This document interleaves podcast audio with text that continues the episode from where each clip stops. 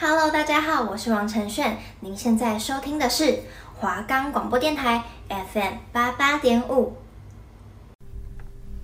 大会报告，大会报告。接下来播出的节目是小资实验室，理财规划、存钱方法、储蓄习惯。想听到适合学生最简单的投资，就打开华冈广播电台 FM 八八点五，每周五早上十一点准时上线。我们的节目可以在 First Story、Spotify、Apple Podcast、Google Podcast、Pocket Casts、Sound Player，还有 KKBox 等平台上收听，搜寻华冈电台就可以听到我们的节目喽。大家早安，今天是小资先生最后一集第八集。原本说是要做十集的节目，但是因为疫情的关系，我们稍微删减了。到今天第八集呢，就是我们的最后一集了。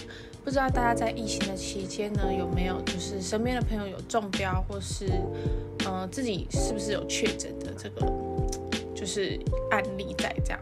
那其实在家这样子待一段时间，其实我觉得也不是什么坏事，就是不能出门，其实并不是什么坏事。也许我们可以就是多待在家家里，然后好好去倾听自己内心的声音啊，好好去跟自己对话，或是同时其实就是好好去想想。在这个隔离的这段期间，还是我们可以去做些什么不一样的事情？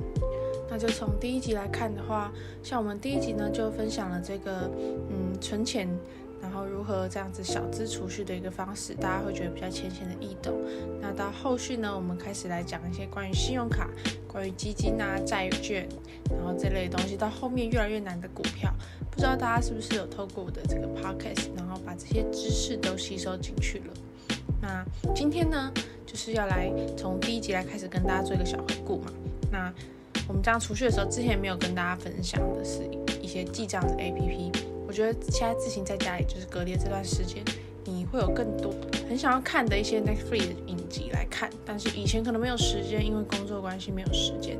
那现在你有这个时间了，所以我觉得你可以把这些你曾经想要待在家里好好花时间做的事情。觉得就是在居家隔离很重要的一件事情，就是好好打扫。就其实我们家里其实也是藏了很多看不到的脏物，虽然说好像表面上看起来很干净，其实底下还是会有很多灰尘，还是会积很多的霉菌这样子。所以我就觉得，如果你今天是正在居家隔离的人啊，或是你在就是嗯自行的这个自主健康管理，那今天就来跟大家分享一下这个记账 APP。这是我自己就是嗯总结到二零二二年版的一个八款好用的记账 APP 推荐。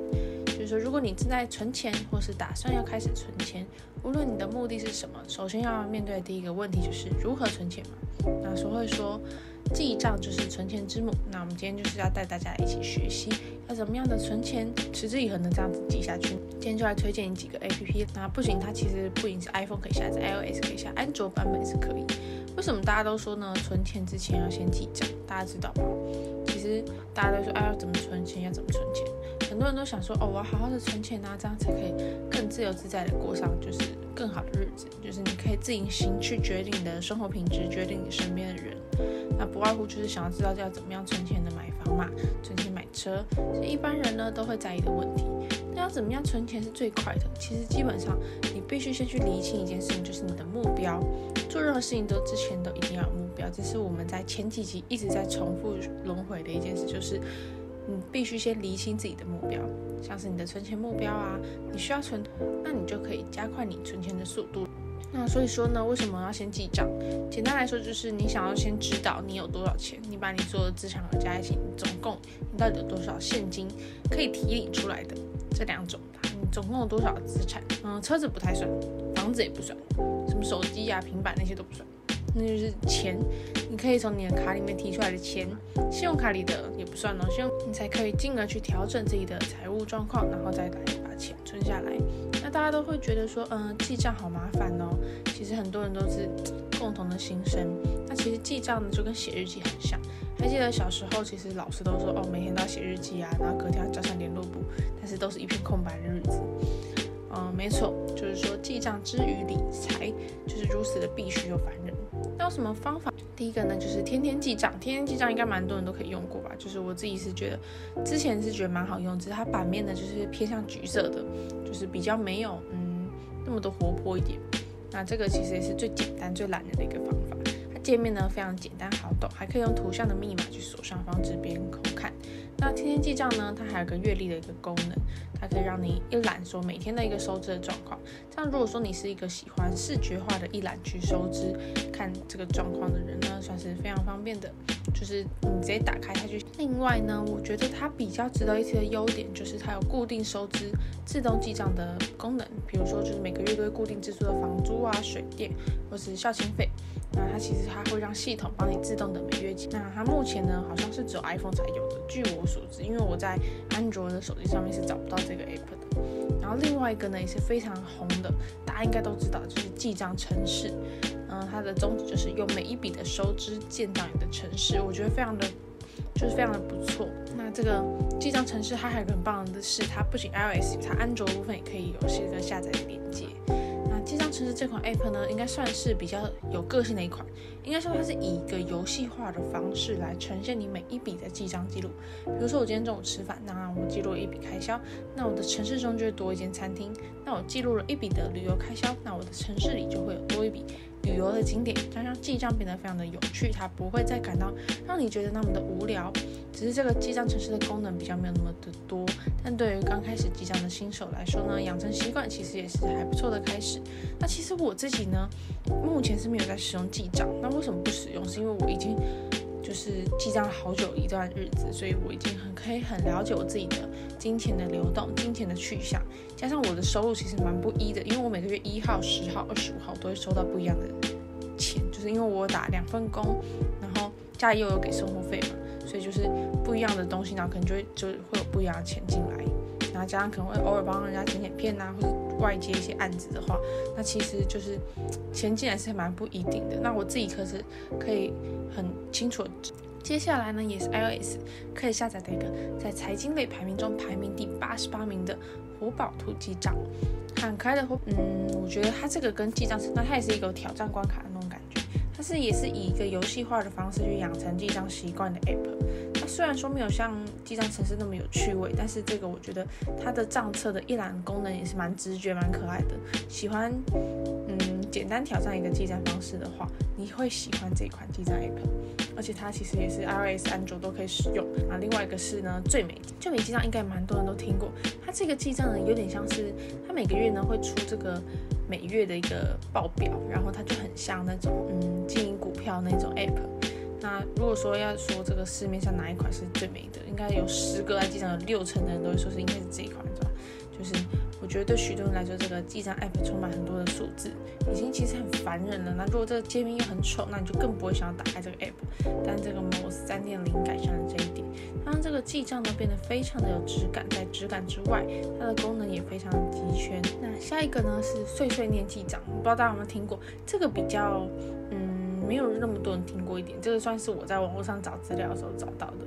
还有一些整合式的这个记账的页面，还有一些这款就比较好笑，它有点像是被嗯老妈碎碎念那种感觉，就再不想要做的事情被碎念一两个小时，就会被硬着头皮去做。那这个碎碎念记账 app 呢，就是主打这样的体验，让讨厌记账的人能够在 app 的碎念下去去记账。虽然说是比较被动的做法啦，但是其实我觉得如果你长久去使用它呢，你养成这个习惯的机会其实也是颇高的。就是用一个对话的一个方式来记账，那你还可以制定碎念的角色的人是谁这样子。那我觉得，那这个也是 iOS 跟安卓都有的。那另外一个呢是小票盒，很可爱的哦。第六个小票盒，记账最快，我觉得这个也还不错，它也是。就是跟你们讲，它不算是一个主打游戏化，然后细节多一个记账软体。有些人可能只想要纯粹输入简单的资讯来记账，那这个小票盒的 app 就很符合你这种人的需求。它可能不是那么的有趣，那功能呢也不是那么多，但对于只想要简单记账输入的人来说，其实就非常够用了，因为它的功能比较简单，比较适合已经有记账习惯，不想要记得太细节的朋友们。那接下来科普一下，其实小票为什么叫小票盒？小票盒就是以小票这个东西，小票的盒子嘛。那小票这个名称呢，其实来自中国大陆，因为中国大陆并没有开发票这件事情。不知道大家知不知道，发票啊，最近我也是才发现，这种东西只有台湾有，是美国呢是不会有这种东西，他们只会。那第七个呢是 Money Book，麻布记账。Money Book 听起来是不是就很有点像是嗯，哪一间银行那种？它其实也不错。我觉得你应该也不会太陌生，因为它也算是台湾市面上第一款可以整合各家银行账户的记账 APP。那这个厉害的地方，它整合你所有的银行账户，让你一次浏览自己的那个资产状况。说你不用记账，也刷卡消费呢，就会自动汇入到这个里面。我觉得这非常的厉害，因为像我自己本身也有在使用这个 app，就是它可以联动你所有的银行账户，然后让你只要提款啊，然后出来什么的啊，收支啊，它就会把你所有的东西都整合在一起。你只要打开一款 app，你就可以看到你所有的一些资料、所有的资产、所有的资金的流动。所以我觉得这样子很棒，而且另外它还可以透过线，就是透过这个 app 来去做线上的缴费。我觉得这很棒。但是很多人都担心这个麻布的安全性的问题。但其实其实呢，这个 MoneyBook 之所以可以显示你所有的银行账户状况，是因为你需要输入这个网银的。然后来到我们的最后一个 App，最后一个 App 呢是理财笔记。理财的第一步就是记账。那其实如果说呢，要市面上最功能最齐全的记账 App，就一定要提到这款 CW Money 的理财笔记。除了这个分类比较有仔细，然后有完整的图表之外，它还可以扫描发票的 QR code。那你扫描这个 QR code，它就自动带入你的消费的记录，也可以自动的兑奖。就是说，它有根据这个兑发票功能进账 app。然后另外呢，它还可以还可以用不同的币别去做记账。就如果说你手上有不同货币啊，或是你刚在旅游，它记录这个外币的收支都是非常的方便的。那我觉得呢，就是它其实是很方便，而且它还有去推出的一个是 Pro 的功能，那你可以买它专业的版本，它其实就会有不会有广告，然后它也可以汇出那个嗯，所以说我们说呢，存钱呢是非常重要的，个人理财的几个小配方，我们再重新的去复习一次吧。那第一个呢，就是你要时常梳理自己的支出跟你的收入。那其实有些人其实根本就不太清楚，就觉得说一个下雨也没有什么结余。那其实这种状况呢，其实最多的应该是以刚毕业的年轻人最为典型吧。其实从理财的角度来讲，应该是收入减掉存款就会等于支出，而不是收入减掉支出会等于你的存款。记得，其实记账是一种非常原始而且有效的理财方式。只要把你的开支与收入去梳理清楚了，才可以进一步去进行理财策略的调整。所以为什么我们说呢？小资实验室从第一集到最后一集都是由浅入深。所以说呢，资产的积累非常重要，而存钱也是最简单也最实用的理财手段。那每个月呢，其实我们一拿到工资，一拿到生活费，就要将一定的比例存存到银行里面去。它可以采用零存整取或是基金定投的方式，剩下的呢才是我们的支出部。那对，尤其是说呢，对于像我们这种不太懂投资，而且常常盲目投资的这些人来说，还不如我们先把。那其实呢，我们在就是这八集当中也邀请过了各式各样的来宾嘛，就是前面有邀请过了几个来宾。那大家其实有没有特别喜欢哪一个来宾呢？像我们的第一个来宾云儿，他在嗯。没有打工的状况下，家里的给的生活费偏少，只有五六千块。可是呢，她每个月其实存不到什么钱，但是还是可以跟男友过上快乐的、幸福的日子。就是以小小的钱，然后去实现自己大大的快乐。我觉得这月光族的一个经验。那她自己本身其实是有在打工，那其实打工的钱算是赚的蛮多的哦。那赚了这么多钱，但是家里并没有给予他任何的生活费，而他自己并没有任何储蓄的习惯，每个月都刚好把自己的钱都花光光。可是呢，他也在生活中实现了他自己目前很大的快乐。那其实我觉得你要去做选择，像有些人可能就觉得说，哦，我一个月钱这么少，那我就把它花光，何必要让自己的钱更少，然后另外一分钱拿去储蓄？那其实就是个人的选择，个人的。就是取向啦，像我个人就是选择先是先去做存钱，毕竟以后我并不知道明天或是下一秒会发生什么事情，那所以我会建议还是老邱呢，反而是跟前面两位来宾不太一样，他一个月也是拿到只有五六千块的生活费，可是他会固固定的去做存钱，而且他时常在家里自己的煮饭呐，或是比较少，然后去外面吃喝，然后也做的也是很多环保的，就是一些举动。然后也断舍离很多东西，衣服也是就那几件，然后这样子穿。可是我丝毫不觉得他的生活品质较别人低下，那是我觉得他非常厉害的地方。我觉得如果是那另外呢，如果是疫情待在家里然后居家隔离的一些听众们啊，其实我自己也非常的推荐大家可以去听一些像是什么财鼠兄弟啊，或是勋利像这种的 YouTuber 去跟你分享一些关于理财的小知识。我觉得你有这个时间的话。把你待在家里的时间不要再拿来划手机，也不要再打电动，那我们就把这些时间拿抓紧机会去学习，在你隔离出关那一刻，你可以展现全新的自己。那像是你可以去这个骨感的一个网页，就是 Stockville 这个网页呢，我是自己很多的，就是选了一些文章，他可能选了一些文章，他觉得对我们生活很有帮助，然后就放上来，像是像是什么囤房税、空屋税的懒人包效果要怎么算，税率有何差异，或是自地自建流流程解析，这些行程要注意。所以我会觉得这些，嗯。就是他选的文章都对于我们自己理财或者自己的守住自己的荷包非常的有帮助。那像是预售屋的付款时程啊、比例大拆解这一种呢，就是一些知识点。像是我会觉得，哎，你就是从这边也可以开始了解台湾的房子、台湾的房价，或是想买新装的复都新，现在入手值不值得？我觉得这些就是你可以去参考，毕竟大家都是准备要毕业的人嘛。那未来可能就面临到要买房，标签页呢，就是有写说买房自住啊、租屋知识、区域生活实施议题，或者是建筑设计、房产投资，这些都是其实我们以后会面临到的问题，也就是你可能会买房啊、租屋啊，或是你可能在哪个区域生活啊，然后什么样的一些新的知识点，他都会分享给你。然后另外一个是你想要透过房地产来投资，就是嗯，就是更高端、更高端理财的，那我就觉得，哎，你也可以从这边开始来去做学习。只能说呢，我觉得学习的方法有很多种，就是看你个人想要去怎么去做学习喽。那其实我有点想要在就是我们的最后一集呢，来跟大家分享一下我们就实习了这一年的一些心得。那其实从一开始我并不对于这个理财方面有那么多的兴趣，一直以来是有啦，只是不至于浓厚到时候去做一集 podcast 来跟大家去分享。那会就是踏入这个 podcast 的就是原因呢，也是因为这个实习就是坚持说哦，每个人都要去来做 podcast。那其实，在上个学期呢，是跟朋友一起合作影集的 podcast。其实那个我也非常的喜欢，只是后来我觉得，如果要让自己更成长，然后学习到更多的话，是不是应该要跳脱一下舒适圈，拿出来，然后做一下自己这样？然后看到很多的那个分享啊，都是什么关于时事啊。感情很多感情的，我也不知道为什么大家都对于感情很有自己的一套见解吧。那其实，在这样子的过程，我自己就觉得说，哎，那怎么会没有一些什么书籍分享？这也是我们的实习老师告诉我们的，就跟我们说啊，怎么都没有实习的一些就是书籍啊，或是一些文章的一些分享。那我就说，哎，好像对，也确实我们并没有一些知识型的 podcaster。我会觉得，哎，还是我就来当第一个这样。后来想说，哎，那我自己对于记账啊，然后对于就是存钱，啊断舍离，还有一些就是，嗯，像是什么租屋申请啊，还有什么补助申请啊，还有什么保险那些的，一堆有的没有的小 paper 的话，那我何不来做一个理财的一个知识？反正我自己也对于基金啊、股票，我也很想要有一些了解，只是我，嗯，应该说没有。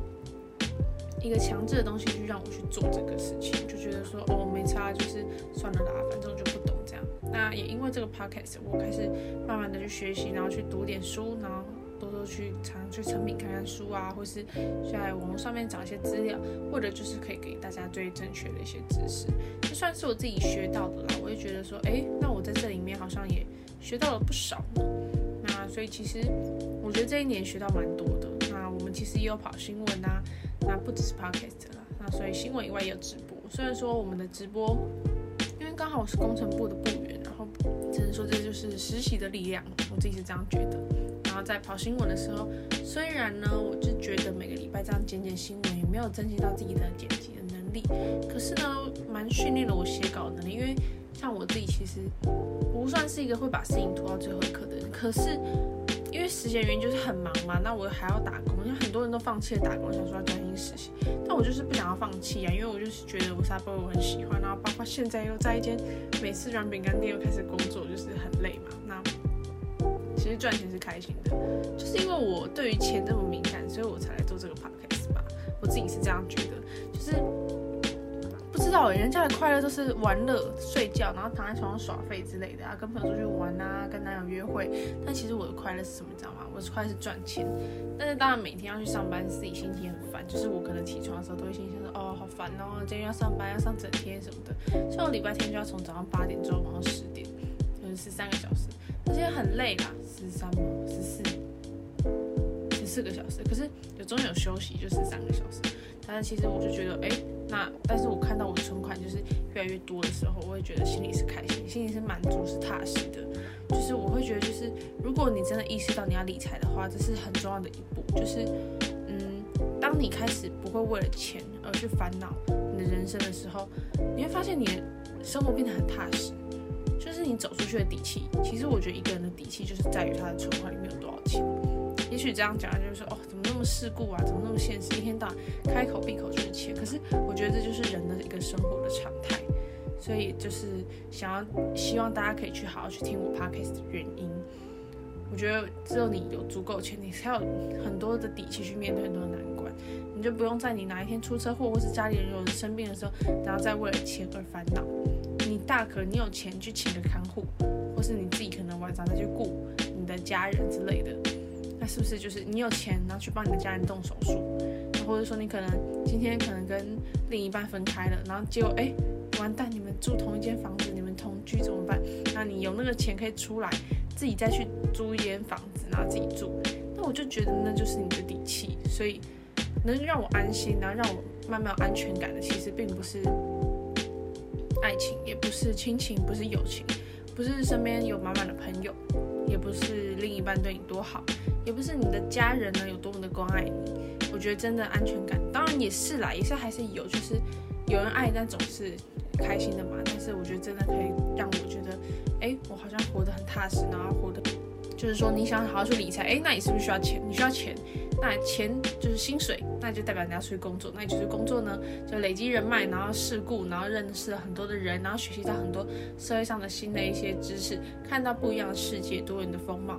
然后呢，你用这些钱拿来投资来去做理财，然后进而就是去建立一个家。然后你拥有多少的存款，你在这个社会上有多高的地位，还是多低的地位，就取决于你去认识了什么样子的人。是我自己的一个见解啦，我会觉得说，哎，那如果说我今天只是一个大学生，那是不是我身边的朋友那就是大学生？那是必然的嘛？那但是当我出社会了以后呢？如果当我出社会十年以后我还在领着两三万的薪水，顶多四万块的薪水来去过日子，那我是不是这辈子都只能认识的只是公司的同事？我可能没有办法认识公司的高层，没有办法认识经理，没有办法就是嗯，对我来说，诶，我的最就是我最高的就是我上面最高的也 maybe 就只是一个组长，只是一个部长，那这样就是。然后呢，自己也蛮期待这个 podcast 可以让越来越多的人听到，然后听到就是我自己除了理财以外，也跟大家分享生活，把生活融入到理财里面，然后让储蓄变得不要那么的困难，让股票的理解、基金的投资不要变得那么的无趣。不确定是不是真的蛮无趣的，因为我自己看我收听排名好像也不是到很高，但是我觉得慢慢的没有关系，因为至少今天从中学习到的，并不是呃我想要让多少去听到我的东西，而是我在这个 podcast 里面学到了多少的东西，也算是就是一个成长吧。可是看到自己的 podcast 的成品出来，然后看到自己的影音节目，也就是一集一集这样跑出来之后，就觉得哦很有成就感呢，因为这些东西都是经过我亲手去做的。以后在出社会之后，可以就是如果这样去面试啊，我可以在我还是大学的新鲜人，就是两三年要找工作的时候呢，就是拿出这些东西来跟大家说，哎，这是我的作品，所以就是也算是，嗯，也是大家实习的一个初衷啦，就是为了让自己变成更好的人。那同时呢，透过这样子的存钱的方式，其实也让我慢慢的发现到了，哎。就是什么钱该花啊，什么钱不该花。其实理财要延伸到生活里面，还有很多像什么断舍离啊、环保啊。每次去出门然后外带用环保杯，其实就是省下一两块钱。大家都觉得一两块钱可能就算了，可是对我来讲，其实弥足珍贵啦。对我来讲都是很珍贵的，每一分钱。也许就是因为那么珍惜每一分钱，所以现在，嗯、像是如果身边像是男朋友可能最近要生日，那我可能就是有那个闲钱，然后还去帮他弄一个很开开心心的生日这样子。我觉得不要为钱烦恼，真的不要为钱烦恼。你现在还不需要为钱烦恼的年纪，你就好好的去。然后自己目前也觉得蛮可惜的，就是小智这件事就这样子结束了。其实真的很快耶，因为嗯，本来想说十集，然后每一集都可以，就是可能单周隔周的去邀请一些来宾什么的。但是因为疫情的关系，可能也没有办法了。为了维护品质，也就只好就是最后一集由我来，就是做一个结尾这样子。那小资实验室呢，今天也就是八集就这样子结束。其实自己有点舍不得，也虽然一开始想说啊，好烦哦，又要录 podcast，怎么办啊？功课还没做好。可是真的录到最后一集的时候，觉得啊，好可惜。嗯，反正就是希望大家还是要好好的把这八集听完了。然后这些都是我呕心沥血的一些杰作，虽然说可能没有在 IG 上特别去做宣传，但是嗯，并不代表做些这些事情我没有用心这样。所以其实我真的是蛮用心在做这个 podcast 的。那这个 podcast 也到这个尾声了。以前呢，没有在 podcast 中放过任何一首歌曲。那今天呢，打算就用我觉得比较适合，就是我在这个理财的节目，然后体会到的一些人生的一些体悟啊，一些新的见解，然后放的一些歌曲的一首歌。那就在这边，然后跟大家说拜拜。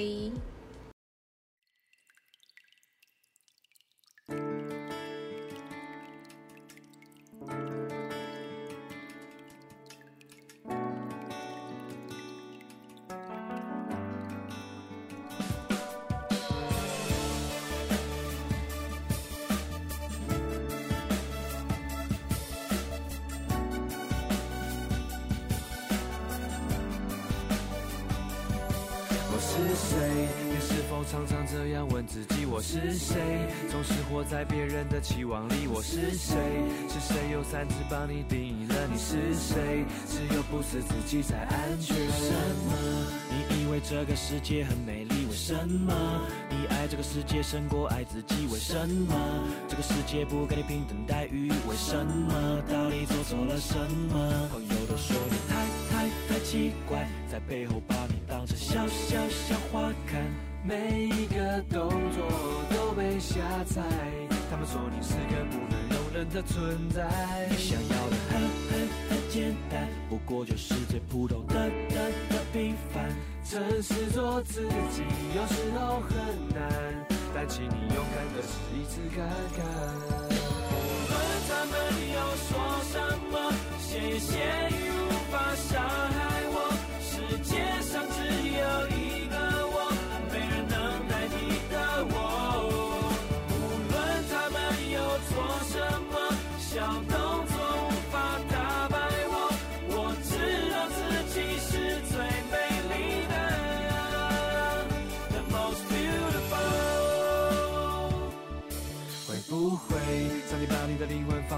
身体会不会是故意整理？不是不小心会不会？你常常都觉得力不从心，会不会坚持要做自己太危险？什么？难道比较特别就是不对？比什么？写下了注解在人世之间？比什么？只不过想认真的活一遍？比什么？随便就把人定罪？朋友都说你太太太奇怪，在背后把你当成小小小花看。每一个动作都被瞎猜，他们说你是个不能容忍的存在。你想要的很很很简单，不过就是最普通的的的平凡。诚实做自己，有时候很难，但请你勇敢的试一次看看。无论他们又说什么，谢谢你无法伤害